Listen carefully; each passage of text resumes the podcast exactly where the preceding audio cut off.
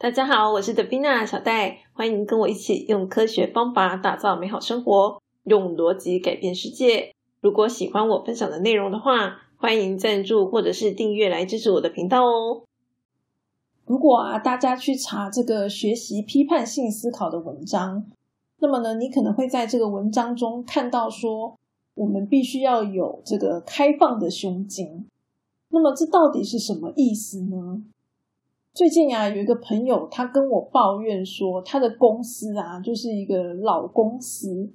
然后呢，因为老公司嘛，当然就是有很多旧的系统，所以呢，他们就是想要把这个旧的系统啊，使用一些比较新的技术去重新写过一次，这样。那么他跟我抱怨的内容是这个样子的。就是开发新系统嘛，他们总是会估一个说，哎，那我大概是多久可以把这个系统完成？然后所以就估了一个时间给老板。结果呢，老板就是对他们估的时间啊很不满意，觉得他们估太多了。他说：“我这个系统以前自己写三个月就可以写完啦，你们为什么要花那么多的时间？”这样。不过呢，这个系统啊，它除了使用新的技术改写之外，其实它当然是有一些新的功能啦，这个该怎么讲呢？通常我们重新做系统不会完全照抄啦，哦，完全照抄就没有重写的必要了嘛。所以呢，一定都是有一些改进的。那改进的东西也是不少，原本的功能也很多，然后呢，又要用新的就是技术架构去写，所以他认为他的评估是非常合理的。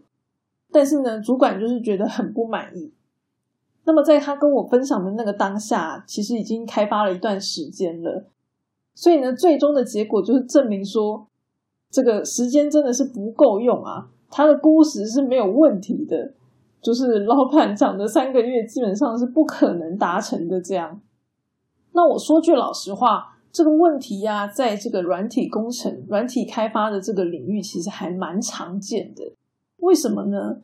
因为啊，以前的技术呢，就有点像是在盖这个铁皮屋一样，哦，就是大家盖铁皮屋嘛，哈，就随便东拼西凑，然后凑成一栋房子。可是呢，新的技术啊，它通常都会有一些特别的优势，比如说稳定性啊、安全性啊、可维护性啊、容易扩充性啊等等。嗯，当然这个听起来有点老死了，哈，大家不用懂没关系。大家就可以想象说，我们新盖的房子，当然就是要比如说防震啊，对不对？好，或者是以前房子有怎么样的缺点，比如说这个排气等等，哈，厕所容易有异味，所以呢，有一些房子呢，它就会有一些特别的工法，可以让这个屋子里的厕所呢不会有异味这样子。那么，当然新的技术会这样发展，一定有就是过去的人遇到了一些问题。然后想要解决它，所以呢才会有新的技术诞生嘛。好，那我也不是说新的技术就一定好棒棒，问题是你们选择的是要用新的技术嘛。所以既然选择了新的技术，我今天要用水泥来盖房子，那你就不能够期待说它盖的速度跟效率会跟这个铁皮屋一样嘛。所以说呢，虽然啊。这个水泥房子跟铁皮屋，如果你里面装潢起来啊，搞不好你待在里面是看不出来的。可是呢，它却是有本质上的一个差异。那么老实说啊，他的这位主管啊，真的不是特例啊。因为呢，我们常常就是会看见一些长辈，他们呢就是拒绝接收新的资讯，拒绝理解这些新的事物。好，这是我们大家都可以。常常看到的问题，就像当年这个 Pokemon Go 这个 A P P 出来的时候，然后一堆长辈都在骂说啊，年轻人啊，怎么怎么啊，结果到现在其实最多人玩的就是你，常常还是可以看到长辈在玩。简单说就讲，就是好像反而长辈粘着度更高这样。那这个就是一个嗯，怎么讲呢？我们很容易看到一个新事物的时候，其实因为跟我们过去的习惯、理解、认知不同。然后呢，就会有一些反弹，我们就会说这样子的人是没有开放的胸襟的。好，简单来说，就是一个接受新事物的能力。那么呢，我们也很常见的一个问题就是说，今天看到一件事情的时候啊，我们就会用我们自己过去的经验来做一些判断。好，然后所以就会给一些评语嘛，comment 这样子。比如说像这位主管，好，它这个开发系统嘛，啊，你系统就是差不多的功能啊，只是加一点功能，加一点其他功能上去而已。好，我以前三个月就开发完啦，为什么你们要那么久？对不对？他过去的经验就是三个月就开发完啦，所以就是这是人之常情啦。我们就是一定会用自己过去的经验来做一些判断嘛。可是呢，我们可能没有认知到，我们过去的经验可能是不适用的。那么当然啦，这个系统开发了一阵子之后，主管就有发现说：“哎，时间真的不够嘛，对不对？”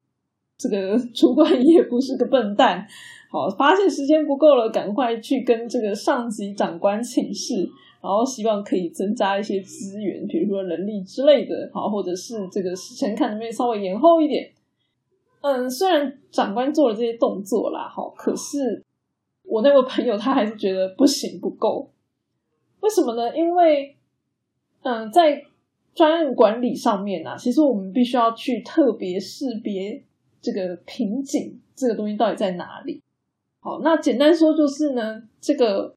朋友他认为长官并没有去处理好瓶颈，就是他还是他他虽然已经做了这个动作，可是他还是错估了瓶颈的这个人他的工时，就是简单说他还是估错就对了啊，已经第二次了，但他还是估错，就是没有抓到足够的 buffer 给那个就是比较关键的一些人物这样子。那为什么明明这个就是专案都已经。就是 delay 近在眼前了，然后他还是会抓错呢。我觉得就是因为在他的这个心里呀，还是会有那个印象，就是我三个月就开发完啦。好，那好啊，你你你是瓶颈对不对？啊，没关系，我在找人分担你一些工作。好，我都已经找人分担你工作啦，你为什么还做不完？你你懂我意思吗？那主管的想法可能就是这样子。好，他并不觉得说他剩余的那些量还是。可能还是太多，并没有这样觉得，因为对他来讲，三个月就开发完了，我已经多给你了，你还想怎样？所以从头到尾呢，那个主管就是一直错估了这个情势。那他错估情势的这个原因，就只是他脑袋里的那句话：“我三个月就开发完啦。”哦，就是这个印象、这个经验在他的心里面，所以呢，他就会一而再、再而三的，就是误判。那当然呢，他们就是赶系统赶的很辛苦啊，哈，所以我的朋友他才会跟我抱怨这件事情。我每天都很早上班，然后很很晚下班这样，然后他就觉得说，天哪，他根本就是他们的系统啊，到这个时间就是 deadline 为止，可能就是会有一大堆 bug，就是顶多我把功能完成，然后 bug 可能就是会一大堆，而且呢，他们那个关键的开发人员啊，都已经有跟主管讲这件事情了。好，就是说，可能最后还是会有非常多 bug，哎，可是呢，主管就可能也没有很在意这件事情。那我觉得最扯的地方是什么呢？就是他跟我说啊，这个专案啊，已经是差不多是千万、千万的一个专案。然后呢，因为他们赶时辰的关系，所以呢，当然很多东西是没有办法好好的顾及的，没有办法就是做的很漂亮。好，就像你今天要盖一个水泥的房子，你如果很赶的话，你就草草盖嘛。比如说这个，在一个柱子里面塞这个沙拉油瓶啊，塞保利龙啊等等。哦，反正我就外面围一圈嘛，里面看不到，你也不知道啊。哦，就是草草了事，因为就是赶时间嘛。那这样子真的是好的吗？当然是不好啊。对公司来说，当然是一件不好的事啊。你今天要住房子的人，对不对？你住进去了，然后结果这个房子可能是结构不稳的，但是你不知道啊，对不对？那你住的安心吗？如果你知道的话，你住的安心吗？哦，那因为他是开发人员嘛，所以他当然知道啊，所以他就会觉得说这样实在是非常的糟糕。然后呢，公司花了那么多钱，结果做出来的东西就是垃圾。好，为什么是垃圾呢？因为其实很多东西不见得是能够重复利用的，就像你今天房子盖下去了。对不对？你柱子里面是保利龙，就是你要怎么改？你到时候这个地方要把它改成就是那个钢筋的，你你也是要很花时间呐，而且不好改啊，你还得就是就这工程是很浩大的，就对了啦。好，所以他就觉得说啊，这个这个主管呢实在是受不了哎，害公司花了那么多钱，然后做出来的东西就像垃圾一样。哦，当然这个讲法是比较毒一点啦，只是他就是 在跟我抱怨这件事情嘛。简单说就是呢，这个系统花了那么多钱，然后呢那么多的，就是人力物力，最后做出来的东西是有很多隐藏的问题在里面的。那我那时候就很好奇啊，我就问他说：“那你们这个专案到底规划了多久？”结果你们知道他回答我什么吗？我真的是惊呆了。他说：“这个专案呢，规划只有三个月。”我想说，你们不是千万的案子吗？为什么几千万的案子规划三个月？哎，千万应该是分好几期去执行吧？你们是不是现在只执行这个？比如说一两百万，然后规划三个月，虽然一两百万也是很多啦，哈。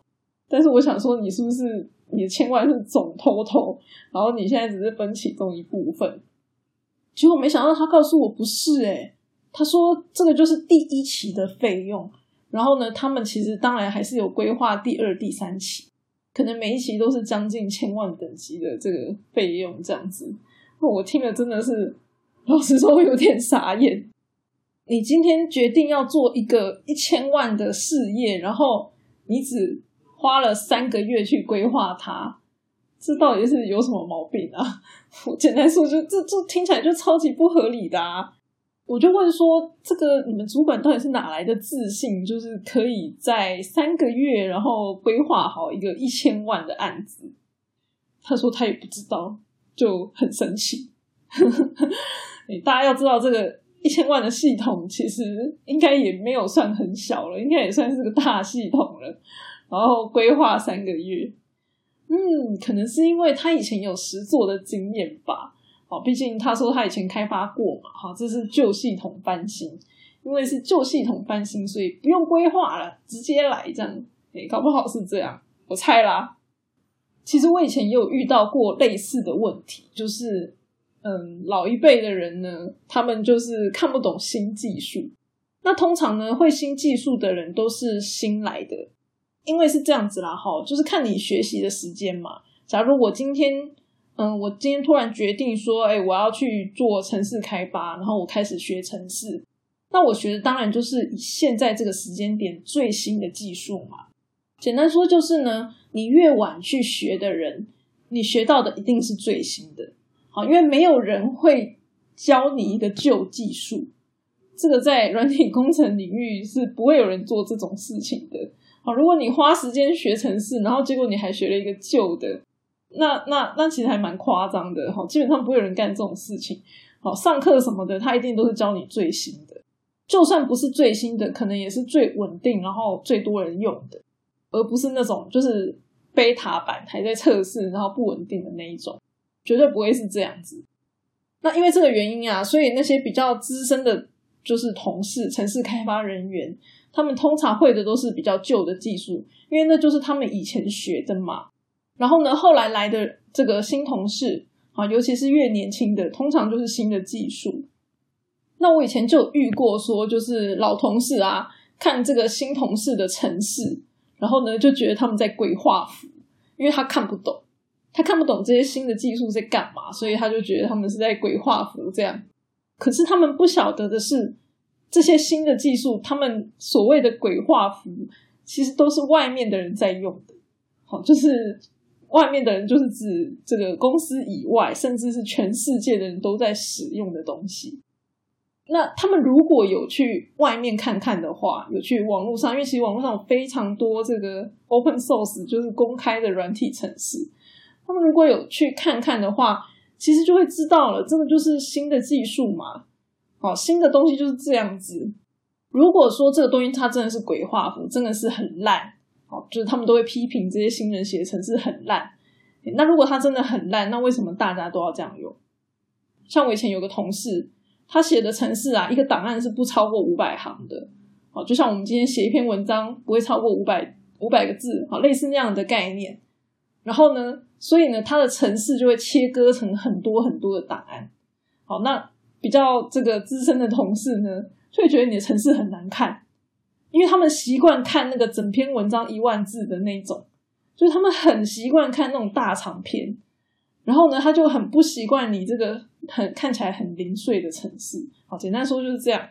他们不晓得说，哎，原来现在大家写程式都是这样，就是尽量就是让一个档案不要太大。他们没有这样子的一个概念就对了。所以以前小时候呢，我在学习的时候就有听一位老师讲过，他说来的学生呢，最好是一张白纸，好，就是从来没有学过，这样子呢，他觉得他比较好教。那如果这个学生他以前学过一些别的东西的时候，他有时候就会很难教，因为他教那个学生的时候呢，学生脑袋就会打架，好，因为他这个学生就会用他以前过去学到的经验来诠释他目前学到的东西嘛。那可能就不是那么的吻合。在以前的世界啊，你是不是个开放胸襟的人？你能不能接受新的事物？你学习的时候有没有保持一张白纸的心态？老实说呢，我觉得并没有很重要。可是呢，在现在的这个世界，嗯，说句老实话，变化真的非常的快，而且我觉得真的就是越来越快了，哈。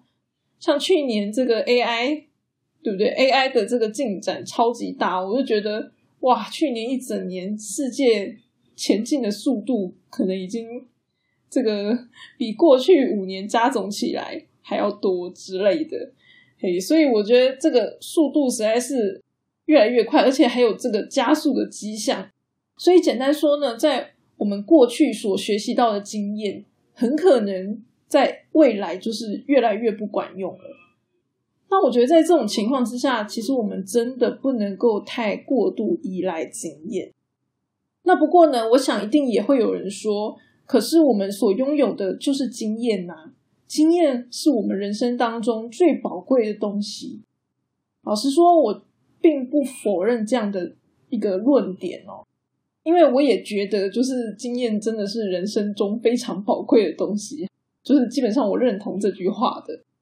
那我说不要依赖经验，只是不要依赖它，并不是说要叫大家舍去自己的经验。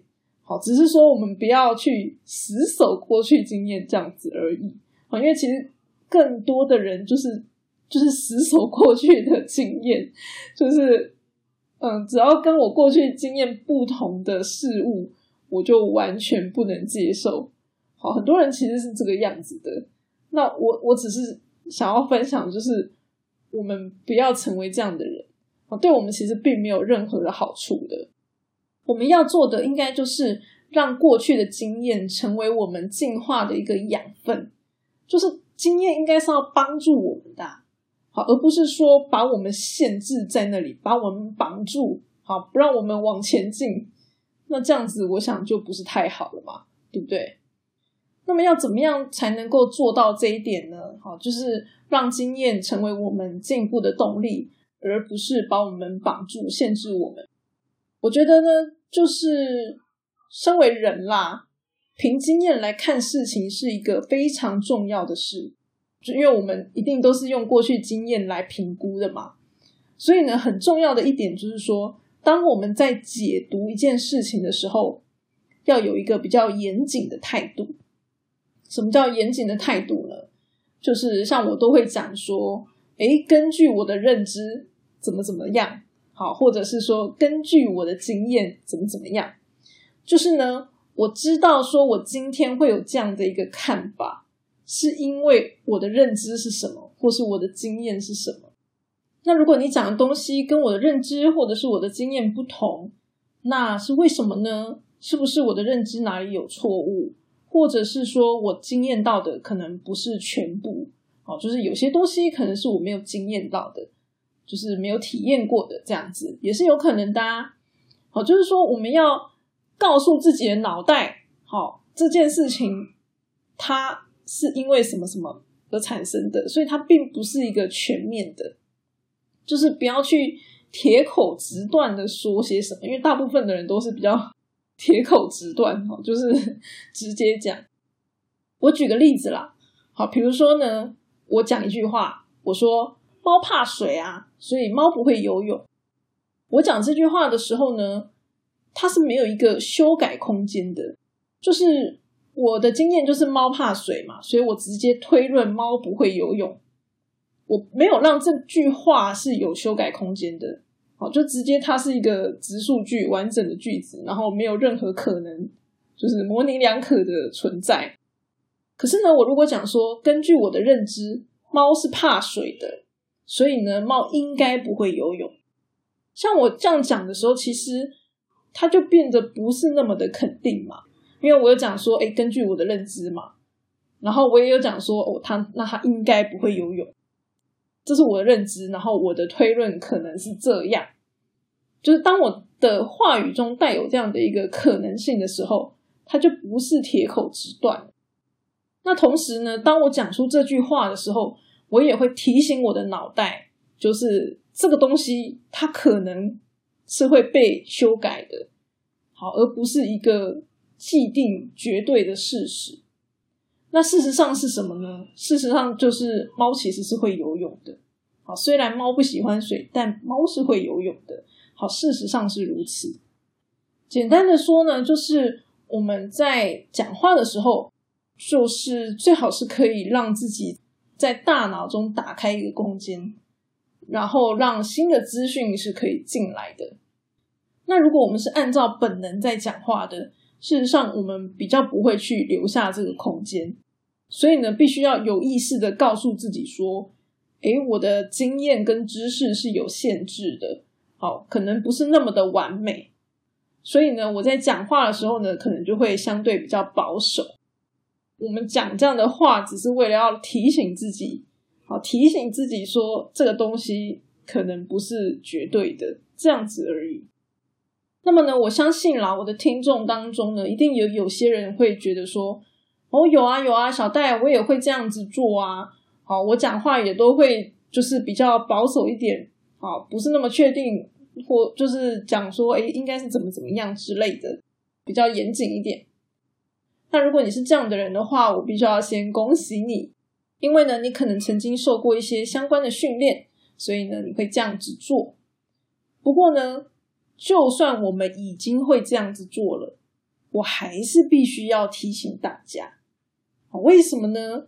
因为啊，我今天在这件事情上会这样做，并不代表说我们会在另外一件事情上也能够就是 保持开放的胸襟。哦，简单说就是，嗯，不要因为我会，然后就好像可以掉以轻心，然后不用去审视自己到底有没有就是 open mind 之类的，诶。我讲的 open mind 不是要谈心啦，吼，就是我们到底能不能去接受别人的观点跟事物？就是如果它是一个新的东西，好，我们没有尝试过、体验过，或是我们不了解的，那就是我会建议大家还是必须要，就是不能掉以轻心啦。好，简单来说就是这样。就算我们已经会了，还是不能掉以轻心。